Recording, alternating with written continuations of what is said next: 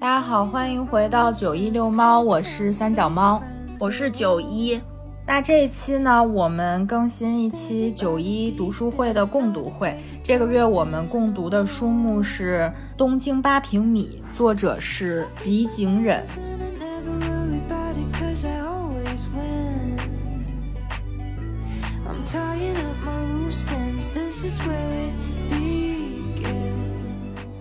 挺神奇的，因为他是一个华语作家，也就是这本书他不是译本，是他自己拿中文写的，这个我觉得还挺独特的。这本书讲了他在离开日本二十多年之后，他一直在海外生活，然后从中国回到日本，租住了一个八平米的在东京的这么一个小房子的故事，讲了自己的一些经历啊，跟周围一些人的一些小故事啊等等。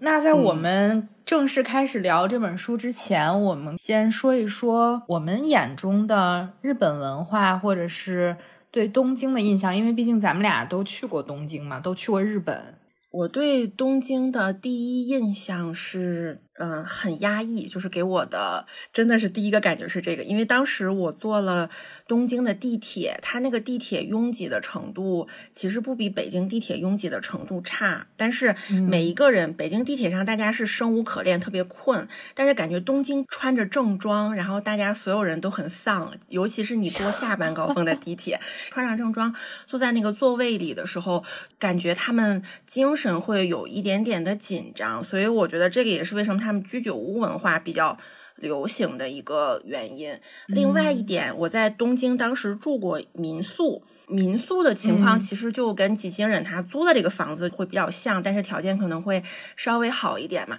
但我觉得隔音不是特别好，那个屋子非常安静。然后你在屋子里面，比如说像我们这样正常的聊天的话。可能都会打扰到邻居，所以大家都是这种很小声的来沟通。当然，剩下日本的文化，然后还有吃吃喝喝那些就都很好。但是给我印象最深刻的其实是这两个点。我当时去日本的时候，其实我对日本的期待不是很高，就是毕竟有这种。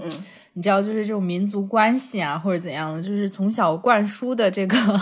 对日本的这个情感。但是其实日本当时给我的感觉非常的令人惊讶。我先到的第一站其实是大阪，然后从大阪到京都，然后再到东京。这一路下来，我觉得是日本人非常的有礼貌，非常的有条理，做任何事情他都有一个比较明确的规定。大家都会去遵守这一条规定，跟你的关系不是很近，但是没有人说非常冷漠。就无论是你碰到的便利店的店员呀，或者是景点的一些工作人员呀，就大家都非常热情，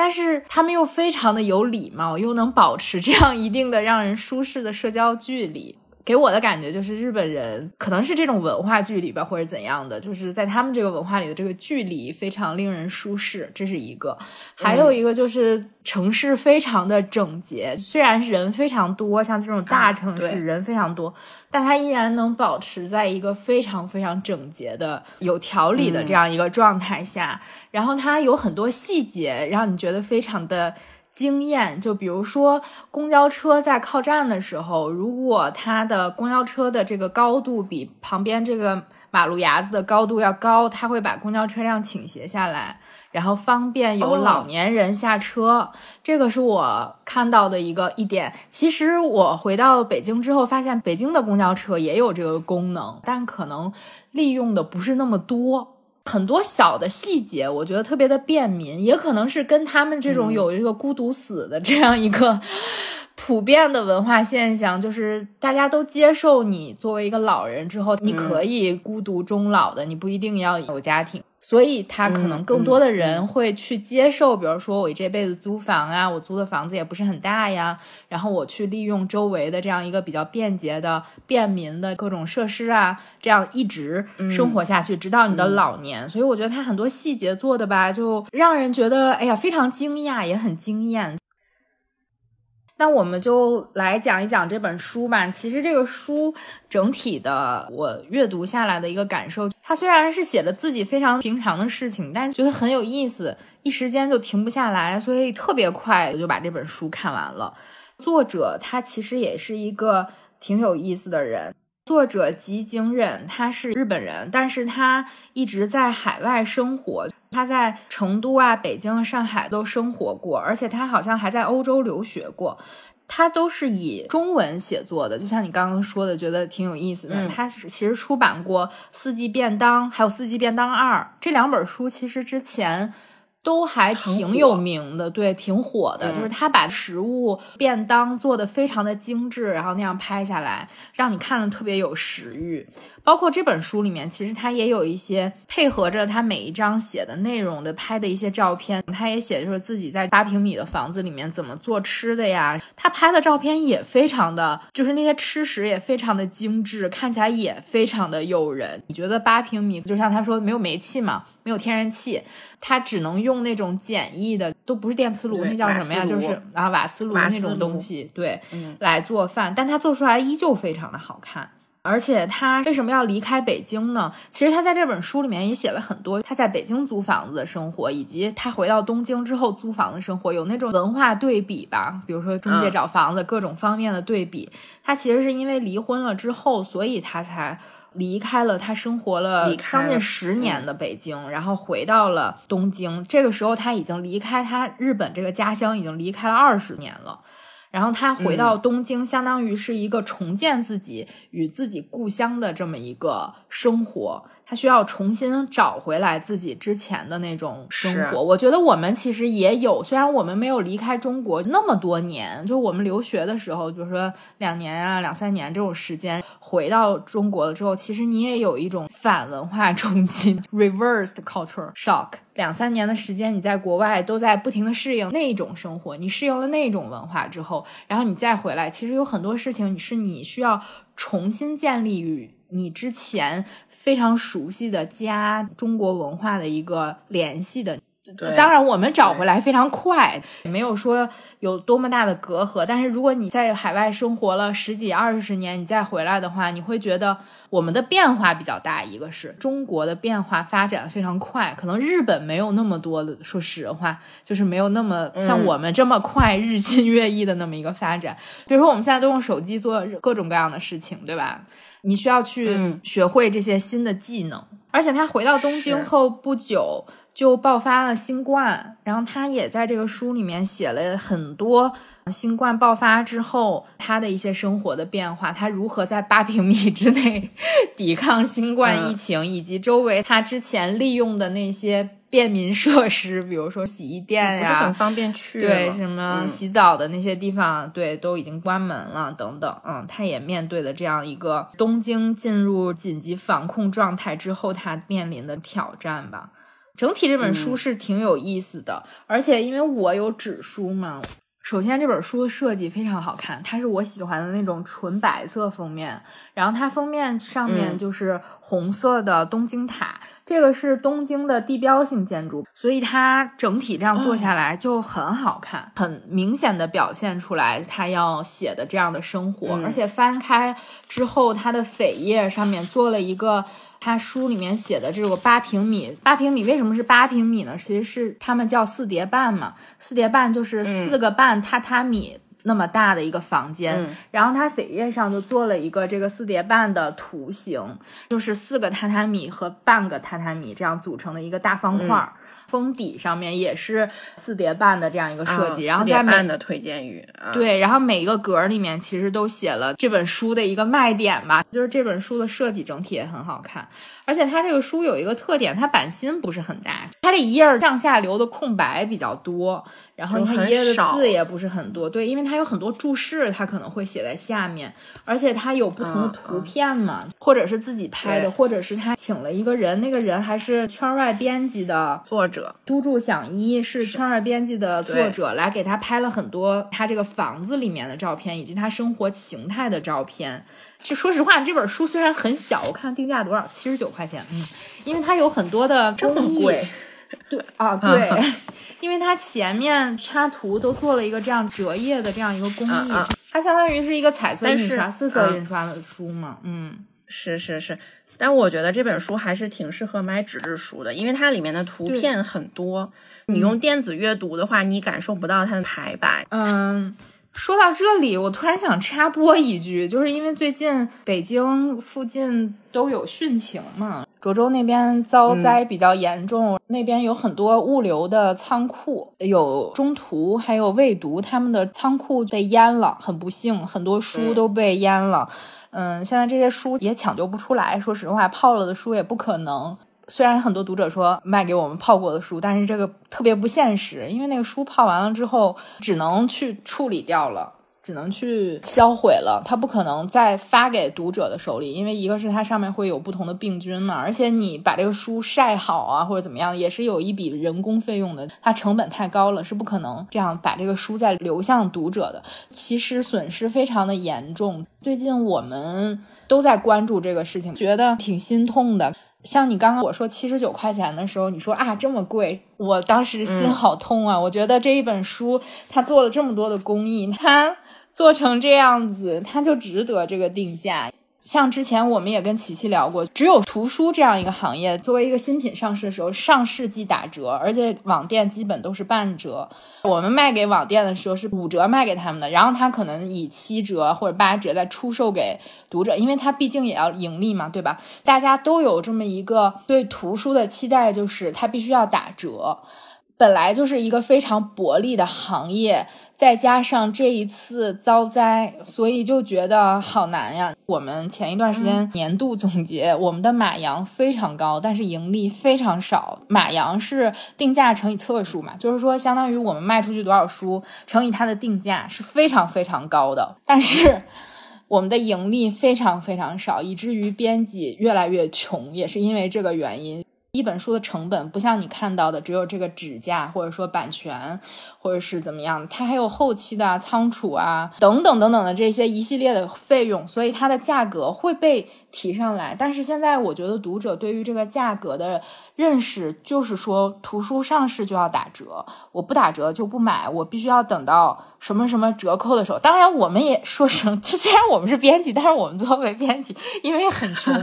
但是买书的时候也有这样心理啊，就是我要。要等到比如说四二三书香节的时候，六幺八双十一的时候，我再去买书。但是前一段时间，其实有一些出版社，他们说我不参加这个折扣活动，我就坚持我的价格。我觉得是可以理解的，因为毕竟是一个非常非常薄利的行业嘛。我们坚持以什么样的价格出售，也是因为我不想让我辛辛苦苦做的这个工作被变卖掉，就是那种感觉。所以我觉得这本书。它肯定不是七十九块钱买的，我们买下来可能也就四十块钱吧，它也不算贵。但是我希望，如果你听到这里的话，可以对图书的定价稍微宽容一点，因为。它有各种各样的因素把它抬高，不仅仅是我刚刚说的成本问题，还有网店的盈利的问题，以及盗版非常的猖獗。就像我们两个人读书，但不是说我们都买了纸书，对吧？你看的是电子版，虽然你看电子版是正版的电子版，但是我相信有一大批人看的是盗版的电子版，就是不花钱的那种去下载的。如何去保护这个文字？如何去保护这个版权？以及我们怎么能对这个定价做出一个相。相对合理的做法，嗯，我相信很多人认为图书是免费获取的。我在网上找一个什么，然后下载完了之后可以看这样的，并不是说所有人去看电子书，我都是通过正版的渠道获取的正版书。我们每一个人都有不同的渠道去下载 PDF 啊、MOBI 啊等等各种各样的方式。就是插一个题外话嘛，因为最近发生了这样的事情，那如果你真的想帮助中途他们解这个燃眉之急的话，他们的网站上有不同的方式，他们可能有一些加油包呀可以买。我我目前还没买，但是我准备买。我买完了之后，我们可以把他那个书在我们的音频节目里面通过留言抽奖的 方式送给大家，送出去，啊送给大家。对对对对，可以。但是他那个可能一时间收不到，我看他那个是三个月以内发货还是怎样？因为他们现在毕竟非常困难嘛，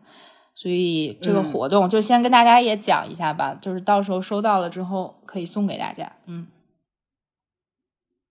那我们就进入对这本书内容的一个讨论吧。其实这个书里面写到了作者搬到了大城市东京，他在东京开始找房子，之后他又写了很多，比如说他在八平米的房间里面没有厨房呀，也没有瓦斯呀，也没有冰箱啊，也没有洗澡间、洗衣机各种设备的情况下，他是怎么着去生活的？他的饮食起居是什么样的？他也写了他的周边的生活，比如说周围的洗衣店呀、钱汤呀，钱汤就是他们那个洗澡的地方、泡汤的那个地方，还有什么咖啡店呀、电影院呀，以及他接触到的一些，比如说咖啡店的老板呀、荞麦面店的老板呀，跟他们之间的故事。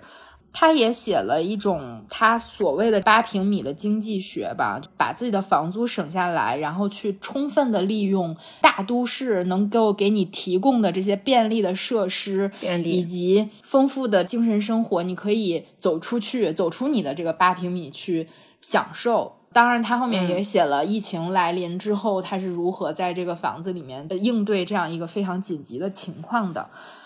他在开篇的时候就写了一段话，当时给我留下了挺深刻的印象。他说，日本国土交通省曾经计算出一个最低居住面积水准，按这个水准，为了享受健康而有文化水平的生活，单身者要住在二十五平米以上的房间，两个人的标准是三十平米。然后他又说：“其实我对官方的最低居住面积水准心存疑问。我个人认为，健康而有文化水平的生活不能单单从居住面积计算，还和居住的地点和位置有密切的联系。包括他后面也写到说，他认为幸福不仅仅是要看房子的大小，并不是说你。”住了多大的房子，给你提供多少的幸福，还跟其他很多别的都有关系。所以我也想到了这样一个问题，就是你像我们生活的北京，其实跟东京是可以类比的啊，都是一个国家的首都，然后一线城市非常大，人也非常多。你觉得在这样的城市里面居住，最低的居住面积应该是多少呢？就以我们在北京生活的经历来说吧，然后我们也都租房生活过。我觉得最小就十平米，其实八平米就可以，因为你在出租卧室的时候，最小就是八平或者是十平。但是你看北京给的指导意见，就是出租房屋人均面积规定 是一个人不得低于五平米，但是你看日本的规定是不得低于二十，它是建议啊二十五平。但但是他写的是为了享受健康而有文化水平的生活，它有一个条件。那我们这个相当低了，不能有隔断，不能住地下室啊，什么什么的。但是如果你要说是最低居住面积，不考虑舒适程度的话，我觉得一个人或者两个人八平米其实差不多就够了，就是一间卧室的大小。嗯，可能是大部分人租房子的一个实际的情况。那我想的可能有点太多了，我觉得一个人至少要四十平米。我是，但是咱不说的是最低吗？对啊，我觉得就所以啊，就至少四十平米啊，你这个房子里面要有卧室，要有厨房，要有卫生间。我的要求比开间可能稍微要大一点，你还可以隔出来一个厅呀，怎么样的？因为毕竟你有社交的要求，比如说你会找一些朋友来你家里做客呀，一起玩啊什么的。可能是因为我在北京租房开始，我的房子都不算小。我第一个自己租住的房子是一个一室一厅。说实话，那个厅对我来说没有什么作用。我的活动范围卧室、厨房和卫生间，但是那个房子应该也有五十多平米吧。然后之后是我都是跟别人合租的，合租的房子，像我第一个合租的房子应该有。六七十平米吧，因为它是一个两室的嘛。对，然后之后我们租的那个房子，我印象非常深刻，它是居住面积是七十八平米，客厅很大。对，那个厅比较大，而且它是厅可以分成两个部分，一边是餐厅，一边是客厅，然后它还有个阳台。所以我的要求有四十平米，我觉得是就像他说的，有文化而健康的生活是需要的。我觉得一个人下班了之后就应该住在一个舒适的环境里，所以我宁肯把钱多花到我住的这个地方，让我自己舒服一点。我不想从住的这个地方省钱，可能大家的标准不太一样。像作者就是说，我不想在住的地方花很多钱，因为他每天在这个房子里待的时间也不长，而且他是一个在疫情前是一个频繁去旅行的人，他就是经常离开这个地方。他觉得我花这么多钱租这个房子，但我个人又不住，就很浪费，所以他觉得我要求住的条件就是非常干净、很整洁。房子小，少了那些设施之后，他还能省下什么水电费啊这些乱七八糟的费用。他比如说在外面洗衣服或者在外面洗澡，其实换成每个月的费用的话，其实更划算的。嗯，对他来说是这样的，但对我来讲，我下班之后就需要住在一个让自己舒服的地方。我不喜欢跟陌生的室友合租，可能会让我没有什么安全感。一个是，然后我不喜欢跟房东。过多的打交道也是一个我觉得非常没必要的这样一个呃人际关系。我觉得就是四十平米，嗯嗯。但我虽然觉得最低可以住到八平米，我理想的个人居住面积是一百平。你理想 啊？我理想的个人居住面积，那你这样的话，我达不到。我理想的话是一个大平层。对，就二百平打扫起来可能有点费事，一百平可能差不多，就是你自己住。你看，你有一个卧室、一个书房、一个客厅、一个厨房，差不多都宽敞一点、大一点，一百平。但在北京是件很难的事情，所以我们说是最低居住标准。那你认为在大城市里面舒适的生活，什么东西是必须的呢？地铁吧。地铁就是交通需要很便利，交通要便利一点，因为剩下的。他在东京，他不还需要出去自己买吗？但是我们外卖又很发达，他那些解决不了的什么水呀、冰块啊，我们靠外卖都可以解决。但是只有交通是你需要选一个位置比较好解决的。虽然说他也说了这一点，对对对对，没北京打车没有东京贵吧？但是北京打车人多的时候也要等挺长时间的。嗯，所以就还是住的交通方便一点，可能会更便利。你呢？舒适的生活啊，就是住自己喜欢的房子就行。我觉得少一点跟房东的那些掰扯是最好的。我觉得他为什么这个八平米也挺舒适的，是因为他是从中介租的房子，就是他没有跟房东有过多的沟通。因为我租房的经历来看，其实我经历过一些不太好的房东。你总跟这些人掰扯的时候，就让你的生活无形中就变得很累。你觉得挺没有必要的。比如说，我当时租的那个房子，房东要卖房的时候，他就会不停的找人来打扰你的生活，找人来看房啊什么的，还要协调我的时间，然后还要让中介来联系我。就我就觉得又不是卖我的房子，对吧？你为什么要联系我？很烦。我觉得拥有自己的房子是比较必要的，因为你可以不用被打扰。然后也不用担心房东跟你说不租了还要搬家这些事情。对对对，就是有这么一些不太便利的事情嘛。现在回想起来，租房的时候就觉得我没有必要去处理这些事情，但是它无形之中给我增加了很多的麻烦。嗯。其实作者在描述他在八平米里面生活的时候，他说了他很多设施都没有，就比如说他没有一个专门的厨房，也没有冰箱。他有一张照片，就是把鸡蛋放在桌子上。我当时心想，他幸好没有猫，如果他有猫的话，那个鸡蛋也放不到桌子上。以及他没有洗澡间和洗衣机，所以他都是在周边这些洗衣店啊、钱汤店里面，嗯，去解决这些问题。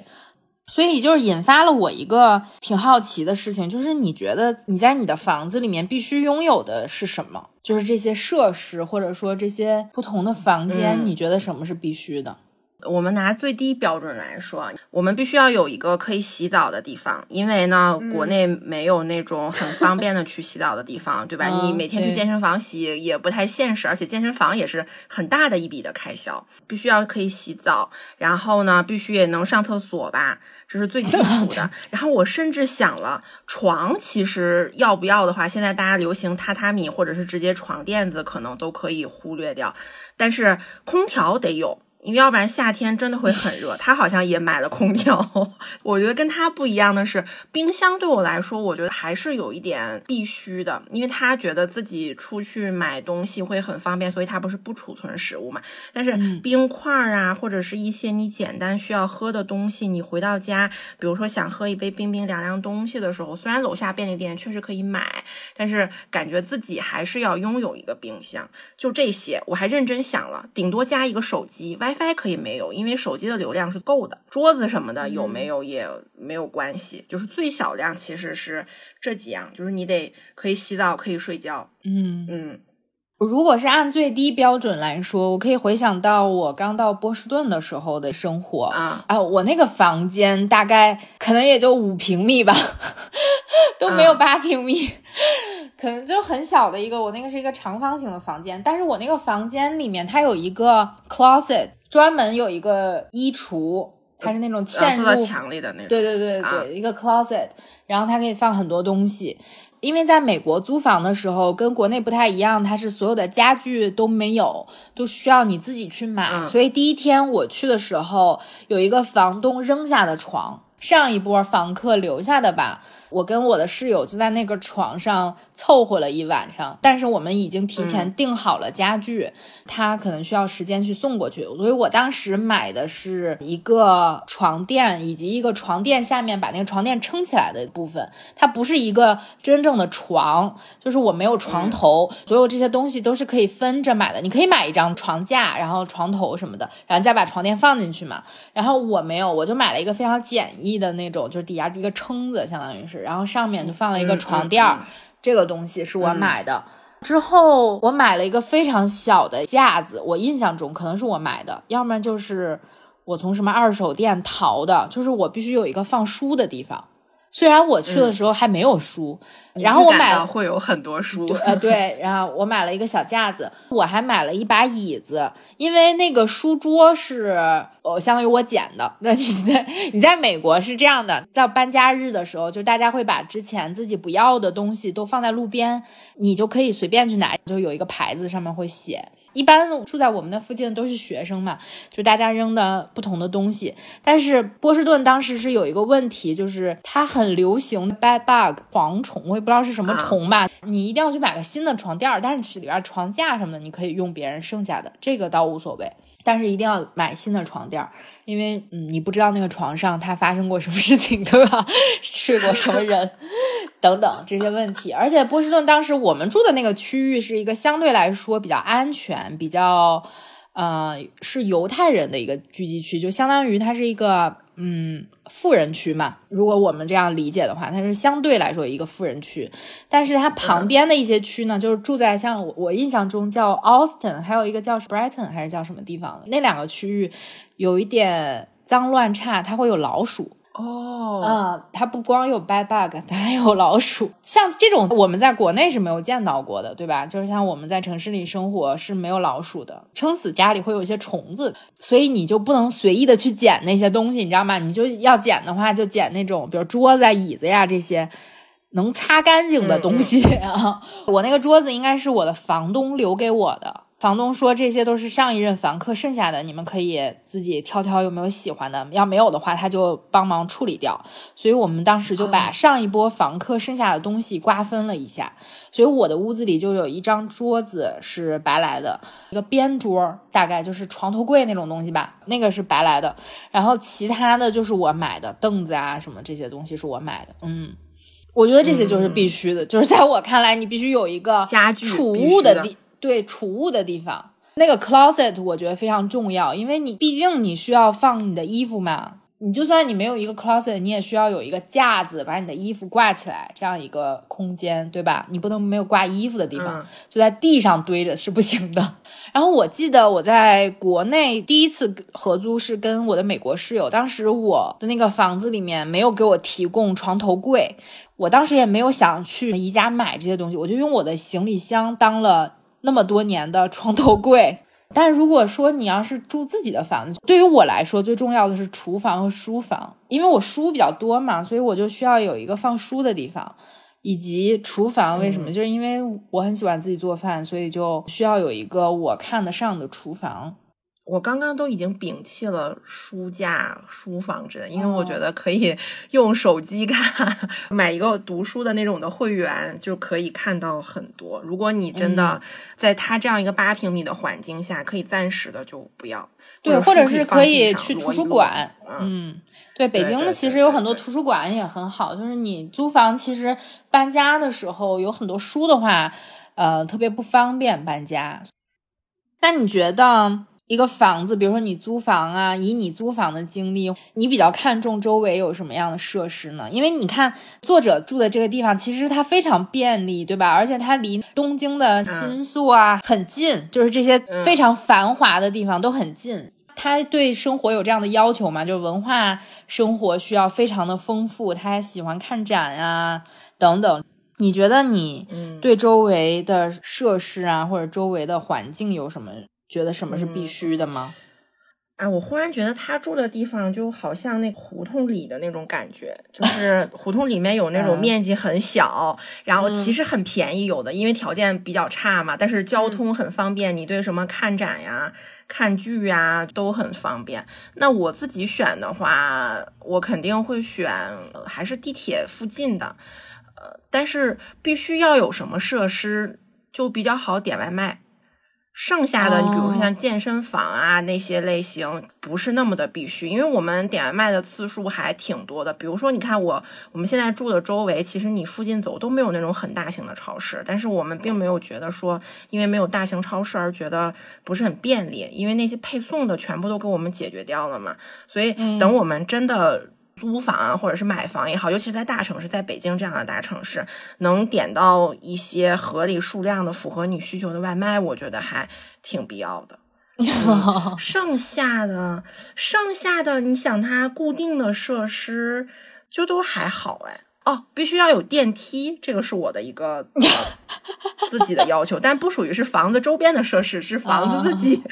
要有电梯。嗯。对于我来说，我也觉得是周围必须有地铁站，不需要很近，但是你不能就是那种远离地铁线的那种。我觉得你任何一个地铁线都可以，因为北京的地铁非常发达，去哪儿都可以。但是你周围必须有一个地铁站。如果你离得很远，嗯，你周围没有修任何一个地铁，那相对来说你的交通非常不便利。因为我们上班都是离得比较远的嘛。比如说我住在通州，然后我要在海淀上班，那我在通州周围我还没有地铁站的话，那太痛苦了。我一天通勤时间是多少？单程两个小时都可能会有，这种就比较麻烦。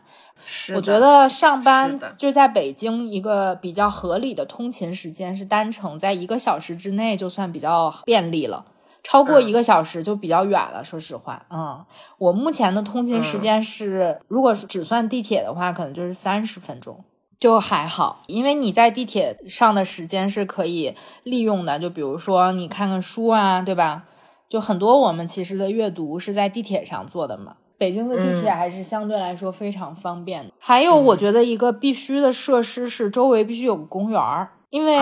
你有个公园儿来说。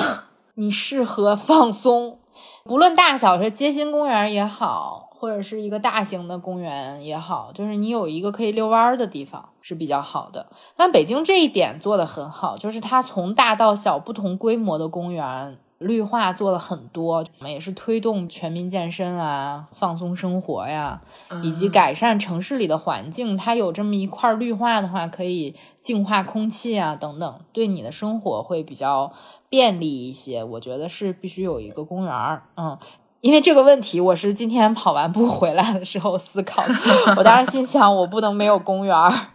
而且你在公园里面再有跑道就更好了。现在很多公园都有跑道，或者是有一些河边呀，其实它也是有跑道的。就比如说啊，像北京比较著名的几个公园，奥森是一个很适合跑步的地方，朝阳公园。很适合跑步，然后现在亮马河，亮马河那附近修的，它也是有跑道的。然后望京北小河那附近也是有跑道的。前一段时间我看了一个非常有意思的公众号，是帝都会，我不知道大家知不知道这个一个公众号，也顺便推荐给大家。他们做了一个北京公园图鉴。帝都会是一个挺有意思的工作室，他们通过图像的这样画成小漫画的这种形式来给大家介绍北京嘛。我之前还买过他们一个中轴线的一本书，好像他们也有播客，如果愿意听的话可以去找一下，叫帝都绘，绘就是绘画的绘。嗯，他们做了一个公园的图鉴，森林公园啊，街心公园啊，一些景点的公园啊，就是不同级别的，他都给你这样罗列出来的，画的很清楚。嗯，你会发现北京其实有很多很多环境优美的地方，就会让我联想到之前在波士顿生活的时候，波士顿也有两个大型公园，它俩挨着，一个叫 Public Garden，一个叫 Boston Common。波士顿还有一个查尔斯河，查尔斯河的两岸也是可以跑步的。像在纽约就是中央公园嘛，也是一个非常著名的，对，很大的中央公园。一些城市绿肺也是很适合去跑步啊什么的，各种各样的运动。里面有不同的设施、不同的雕塑、各种各样的艺术馆都在那附近。我觉得公园很需要。我们也说了这么多关于我们之前也有一些租房的经历啊，或者什么看房的经历，你有什么比较难忘的吗？啊，我最难忘的，我们 咱们两个租房子那个蟑螂，那个蟑螂房太恐怖了。但是我们两个当时租的那个房子，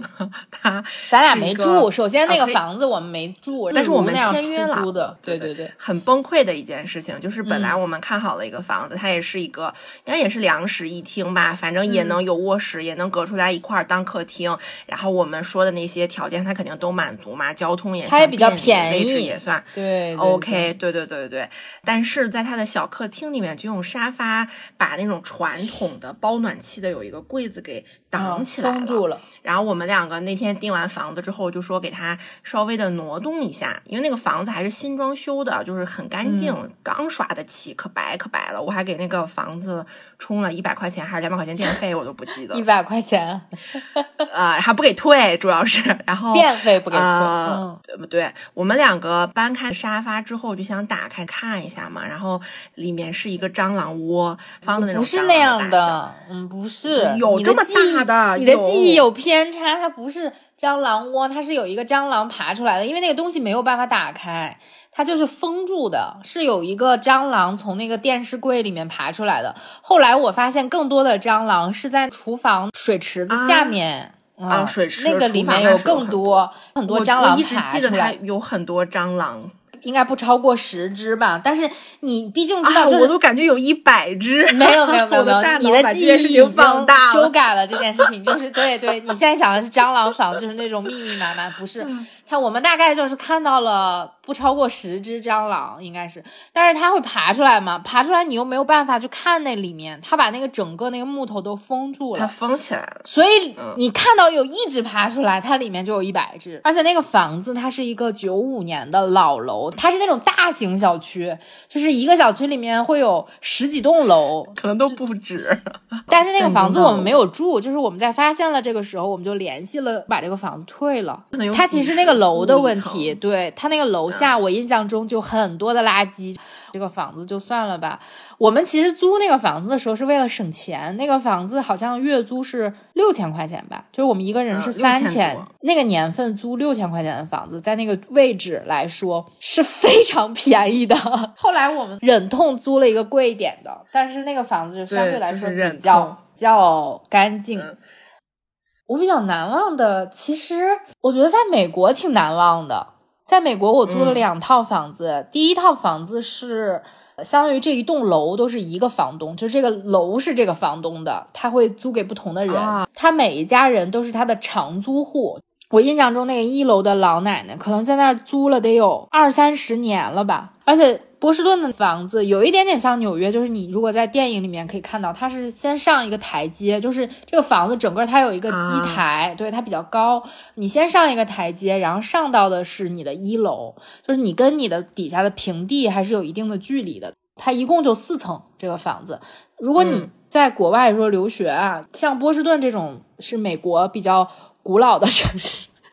就在美国的历史来说，相对美国其他的那些地方来说。波士顿是最老的一个地方，毕竟是从这里登陆的嘛，对吧？他的房子的楼龄都非常老，所以我住的两个房子都是百年老楼。现在你要在北京住，你就觉得哎，九五年的房子好老呀。我那都是一八几几年的房子，一百多年的房子，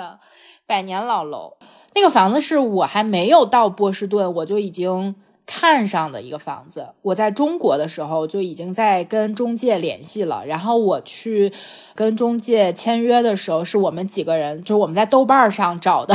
不同的室友是我们四个人，然后一起去签约的。然后那个小哥当时他教给了我在国外第一件事情，也是算文化冲击嘛。就是在美国你要签两种名字，一个是 print，一个是 signature。Print 就是说你要把你的名字工工整整的一个字母一个字母的这样写下来，Signature 就是要画成花儿的那种。所以在当时我就给自己编了一个花儿。从今以后我签的所有的名字都是那一种花儿，就是你也看不出来它是个什么东西，反正就是画画画画龙飞凤舞的那样一个签名。这是他教给我的，签字的时候会有这样两种格式。其实我们现在也是，我们的比如说我们现在签很多著作权。代理协议 上面会给你打印出来啊，著作权人谁谁谁，下面让你签字，你就可以签一个花儿的，因为上面那个 print 相当于是我给你 print 出来了嘛，但他那个 print 是你需要自己写。的工整一点，对对对，或者也可能他给你打合同的时候就给你敲出来，给你打出来，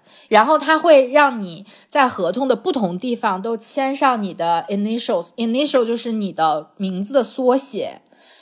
哦啊，对，就比如说你叫我给你起个名字，你叫 Lily Smith 吧，你的缩写就是 L S，然后你在不同的地方会需要签你的缩写，因为它有可能不同的地方标注，就是它 highlight 出来一些。注意事项，特别注意，对，特别注意的事项，比如说你每个月的一号要交房租，或者是呃，你需要在几日之前跟房东说你续不续约啊，或者你的合同到期日，或者是我的房子里有什么东西需要你特别注意啊，这些地方都需要签上你的 initials。跟人家退租的时候，这些没有达成的话，可能有违约金，以及你去转租的时候，你需要把你的 initials 划掉，然后让你转租给的那个人在这儿也签上你的 initials，就是他有这样不同的规定。我租的第二套房子是我跟房东一起住的，他把一间房子租给了我，我的房东很好，就是我们现在还一直有通信往来。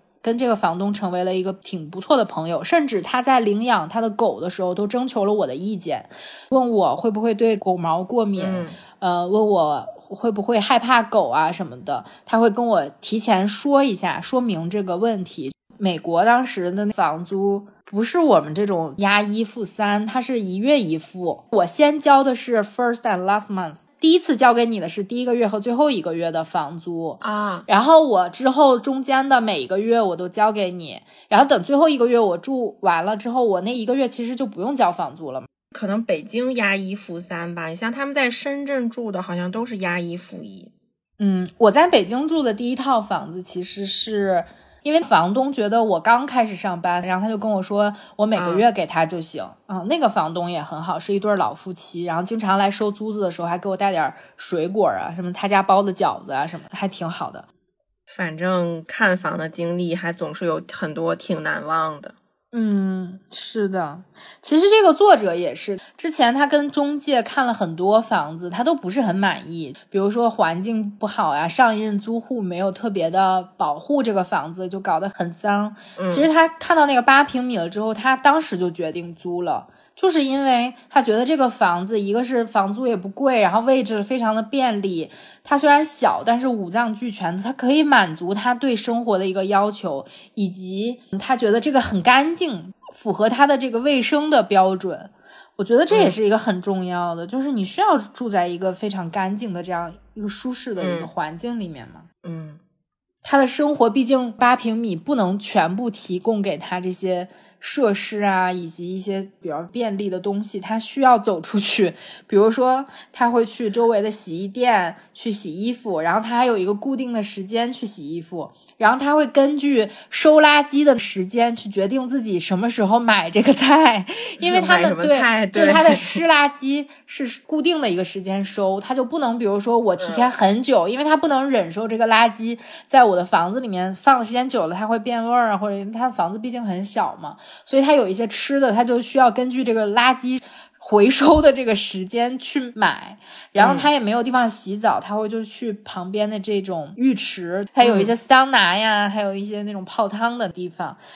他可能也在周围附近打工，他在咖喱店里打工，也认识了一些人。然后他会去周围的一些咖啡馆啊、小电影院呀，以及他后面认识的那个荞麦面店的老板啊，都是他比较喜欢的、熟悉的去的不同的地方。就我觉得他描写的这些跟人的关系还挺有意思的，你不觉得吗？就比如说那个咖啡店的大泽先生，就我看那段的时候，我都有点哭了。就是大泽先生后来不是他年龄也比较大了嘛？七十多岁，比较大。他开的那个店其实还挺特殊的，他的咖啡店是从早上三点开始开门，一直到八点结束营业。他针对的这个人群其实就是。做这种体力劳动的，以及周围有一些那种对阿姨大婶儿会去把他这个店里面当成一个吸烟室，他也觉得我就可以提供给你这个地方。然后我觉得这个大泽先生挺有意思的一点是，他有一个界限论。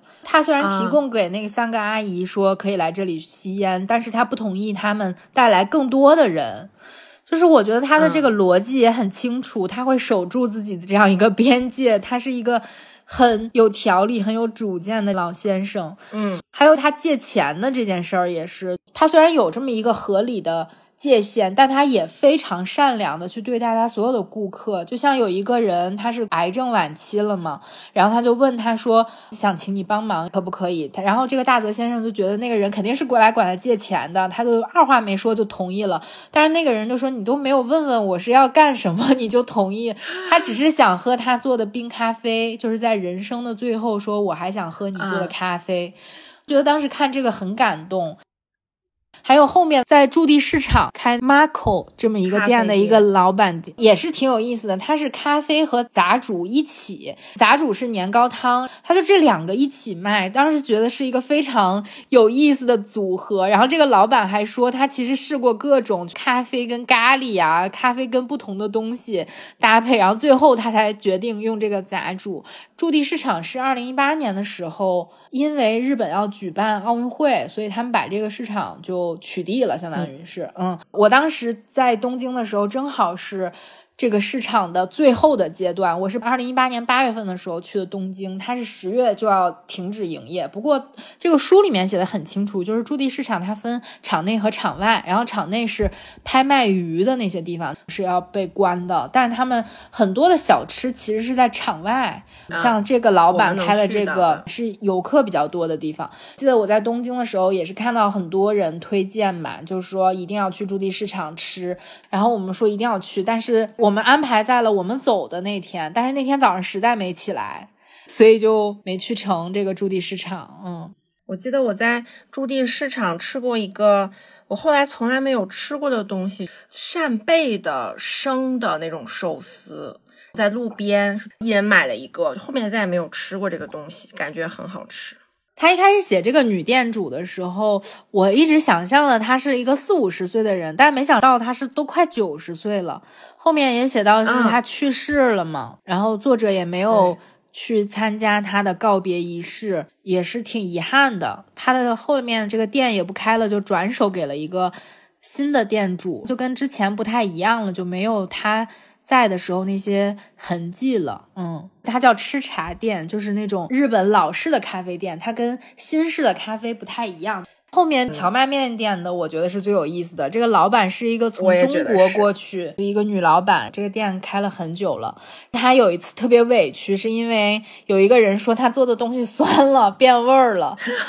然后她就觉得很委屈，跟那个人吵架，然后也没吵过，后来也没要人钱，然后她就给这个作者放了点她做的什么炸鸡啊还是什么的。作者一开始没有觉得特别酸，等他给他讲了这个故事之后，他就觉得确实有一点变味儿了，然后他发现。周围的食客都不去点这些东西，因为他那个店里面在夏天的时候很容易变味儿。这个店还很令人感动，我觉得两个很令人感动的事情都发生在这个店里面。嗯，都是那种陌生人之间的互相的，也不能说陌生吧，就不是特别熟悉的人之间那种互相的支持。嗯，他们经常会有食客和食客之间，以及食客和老板之间的这样一个交流，就会觉得很暖心。作者也经历过这样的事情，所以他就写说，他跟这些人，就比如说荞麦面店的老板娘和客人，或者咖喱店的同事，这些连朋友都称不上的关系，为何能够消除你心中？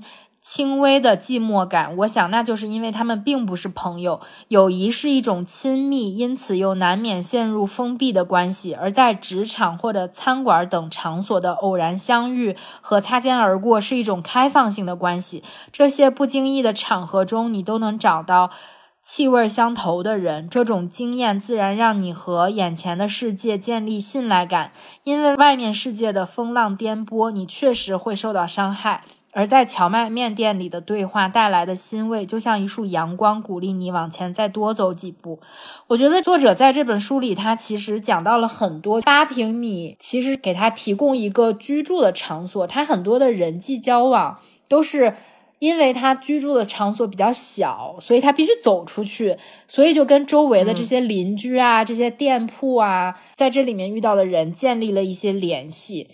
反思我们的生活，我们就很少有，对吧？我们很少说出去吃饭的时候跟别人就聊上天儿了，或者是逛超市或者逛菜市场的时候就真聊天了，或者怎样的。我们好像很少跟周围的邻居或者是周围的这些店家会有任何的联系。我反正是这样的，就比如说我。打车或者怎样的，我非常不愿意跟司机有任何的交流，所以我看完他说了之后，我就反思了一下，我好像从来没有跟陌生人 建立过这样的联系，你有吗？嗯，我可能会跟出租车司机聊天吧，出租车司机呢。通常会从天气跟你聊起，然后说点有的没的，但不会聊得特别深。但有一天晚上，我打车回家的时候，有一个网约车司机跟我讲了一路为什么要买电车，以及各个电车型号有什么不一样，给我彻底的打开了一个新世界的大门。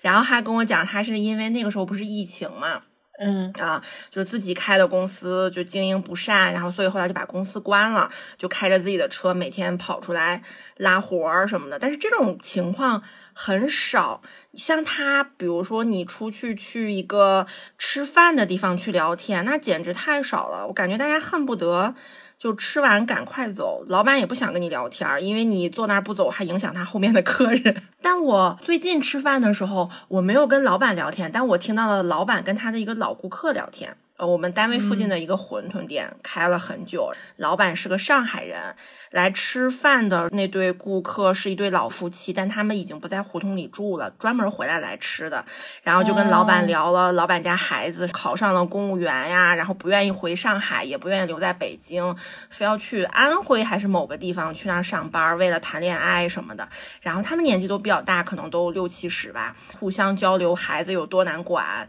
后来我吃完了，我也就走了，没有听他们聊完。嗯，但是我觉得你小时候还挺放得开的。就是我记得高中的时候，我们在放学和晚自习之间其实有一个休息的时间嘛。那个时间你都在我们学校对面的一个小卖部里面待着，吃烤肠啊什么的。你还跟我说什么烤肠爆开的特别好吃。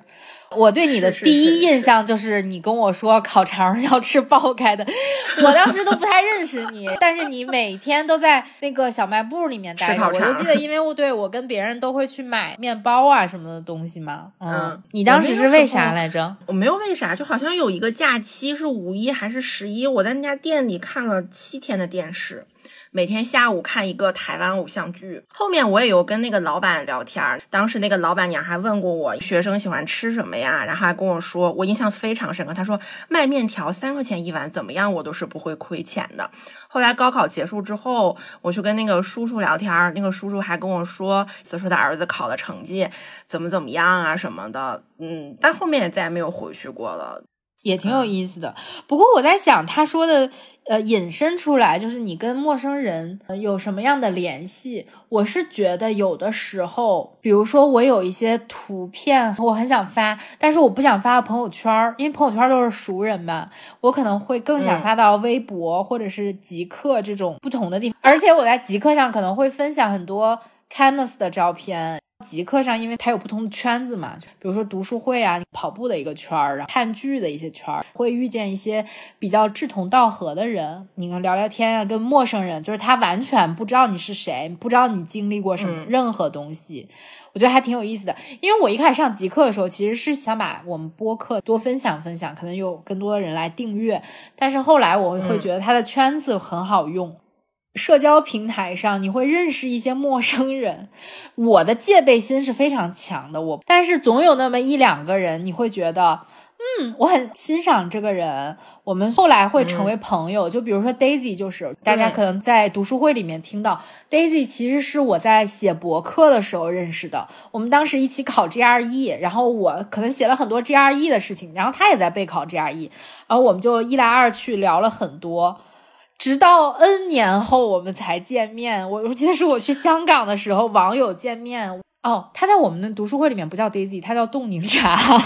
我们这一直都是博客上面交流嘛，后来有了微信之后加了微信，大家都是打文字，从来不发语音。我印象中是在波士顿的时候，我有一天我在去打工的路上听到了他给我发语音，我会觉得哦，这个人声音竟然是这样的。我们后来还一起去了西班牙呀、葡萄牙什么的，他妈妈我也认识，所以就觉得是一个很奇妙的缘分。虽然我的戒备心很强，但是在这种社交平台上遇到的人，后来会成为朋友，也是挺有意思的一件事。是的，这本书其实它也是断断续续的写了一些，比如说作者为什么会从生活了十年的北京回到日本，她离开了二十年的日本呢？是因为她跟她丈夫离婚了，她不得不嗯离开了北京。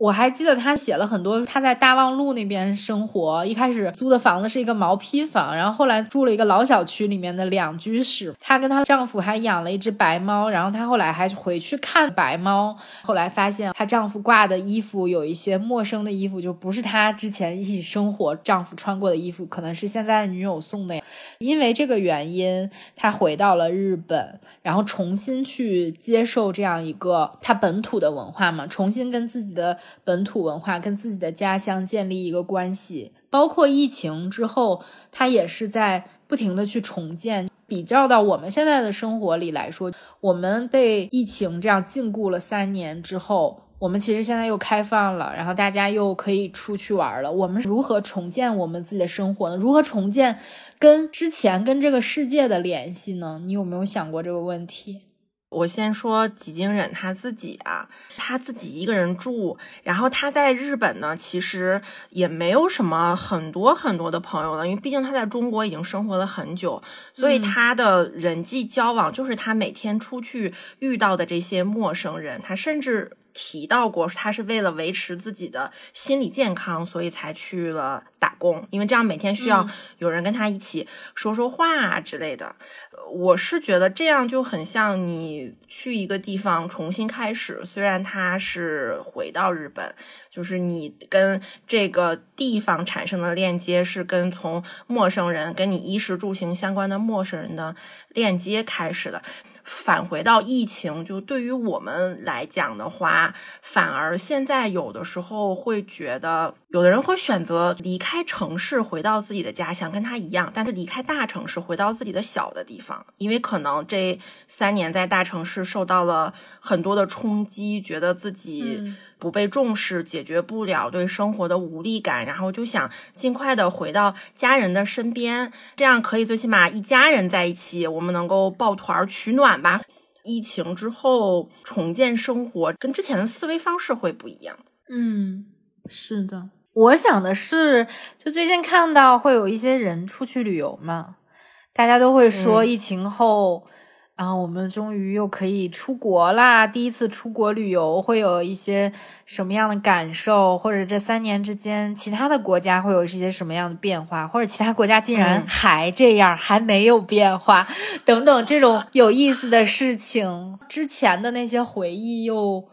涌上来，你又会去做这些计划也好，或者是不同的这种尝试也好。之前其实我也做过同样的事情嘛，现在我又可以重新去做了，我觉得是一个挺有意思的事儿。因为前两天我不是回家了嘛，然后我嗯，跟我姥姥拍了一张照片，然后我发给我美国的朋友，然后我美国的朋友跟我说：“哎呀，真好呀，你们现在就是出行都很便利了嘛，也没有这样的限制，你现在可以多回家看看你的家人了。”他这么跟我说的，然后我都没反应过来这件事儿，就是我突然觉得，嘿，是嘿，我今年已经回了好几次家了，可能加起来都比我这三年回家的次数要多。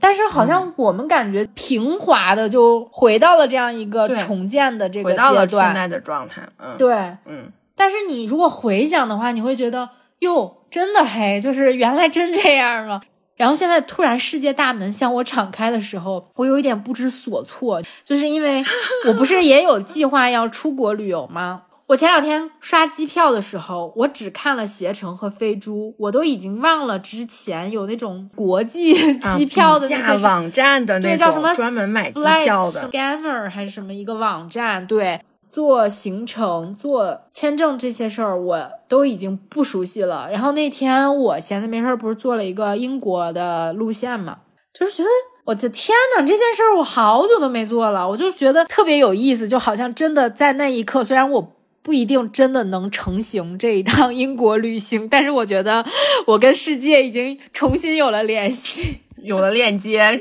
对对对，在这本书的一开头，几经忍在自序里面写了这样一段话，相当于是他对八平米的一个解释嘛。他是这么写的：说我相信每个人都有自己的八平米以及对其的定义，它不指实际面积，而是指心中的某一块地方。或许八平米在别人眼里是畸形状态，但它能够让你活在自己的世界里。它也许是某个地方或某个人，在那里你不用伪装，可以好好的面对自己，尽可能的去享受当下。我看完这句话之后，我本来呃对这本书只看到书名的时候，我以为他写的更多的是他的在八平米里面的这种租房的生活，以及他在八平米里面怎么样能够非常好的完成自己的一个日常的。状态、工作啊，这种状态。但是整本书读完了之后，感觉它更多的就是我们刚刚聊的，你怎么样重建自己跟世界的一个联系。因为他离婚，又回到了一个自己很久没有生活的地方。这八平米就像他内心的。一种坚守，就他舍弃了很多东西，比如说他舍弃了冰箱，但是他保留的是一个呃烧水壶或者是什么这样的，所以就想聊一聊，就是你心里面那种不能放弃的八平米是什么呢？你先说，我听听。我提出这个问题之后，我想了很久，我现在觉得不能放弃的八平米其实就是两个事情，第一个就还是好好赚钱。而是你要能够自己 自己养得起自己，真的。然后第二个其实就是一种自洽，因为。他说：“也许八平米在别人眼里是畸形的状态。他指的是他不有两个朋友来他们家看过吗？一看他那个屋子进去，两个人站在里面都下不去脚。而且他聊过，互相都是一个大龄单身的女性的状态，好像还有一个老奶奶一辈子都没有结婚。然后大家会觉得你是这样一种，别人看起来好奇怪哦，就是这种这种情况。但是实际上他们活的都还挺舒服的，就是他没有让自己的价值观被别人。”所影响，这个我现在觉得可能他想聊的八平米是你不管别人看你怎么样，你自己心里边能够舒服一点。所以你的八平米是好好赚钱。第二个就还是自洽一点，不要在意别人的眼光。嗯嗯嗯，我觉得他这个八平米引申出来，就我的理解就是他比较活在当下，就像你刚刚说的，他的八平米很实际的一点就是说。他分析了自己的这个所谓的这样八平米的经济学吧，一个就是说他并不需要把所有的时间都花在住宿在这个房子里，他很多东西他都需要出去看，他更需要把自己的这些钱花在他的精神世界上，他可能更愿意出去旅行啊，在这方面花的钱比较多，所以在一个地方固定的住宿对于他来说可能没有那么多的重要。虽然在东京它只有八平米，但它拥有一个世界，世界对他来说是无限大的。他的一个小空间变成了一个他走出去的一个动力。你要说八平米并不是实际的面积，更像自己心中坚守的东西。那我坚守我的四十平米。那我就选一百平米了。那你如果是把它换算成就是你不能放弃的东西的话，我觉得就是一个是不能放弃自己的自由。这个房子就是我想住就住，我想出去玩就出去玩，我不能被禁锢在这样一个空间里。嗯，还有就是你自己心里的那些价值啊，我觉得这个没有必要说，就是我住八平米和我住一百八十平米有什么区别？就是你住一百八就很好，我住八就不好，就是你高我一等。你只要住到自己喜欢的那个房子里，无论它多少平米都可以。你取决于你自己嘛，就不需要说顺应这个社会的，就像你说的，就是坚守自己内心的一些。选择你不需要顺应这个大潮流，就大家都买房，你就得买房；大家都买大房子，你买小了你就觉得自卑或者怎么样，这完全没有必要。你只要觉得自己在这个空间里面生活的很舒适就行了。嗯，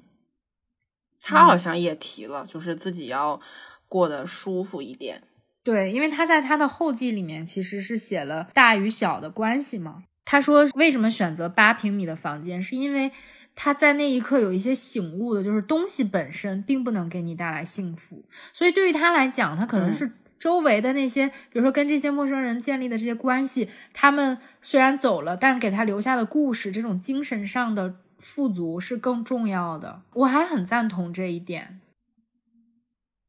那我们聊了这么多，也就结束对这本书的一个讨论。我觉得还是挺有意思的一本书，也推荐给大家。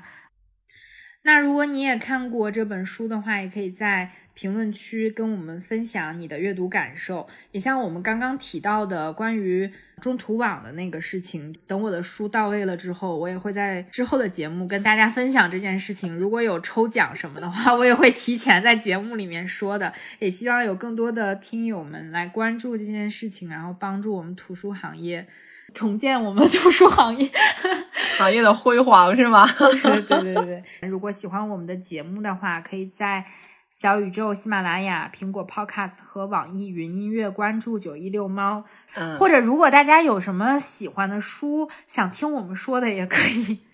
在评论区告诉我们。也许我们下个月就会去读这本书。或者你最近打算看什么书，也可以给我们一点灵感。嗯嗯嗯，那好吧，就这样吧，拜拜，拜拜。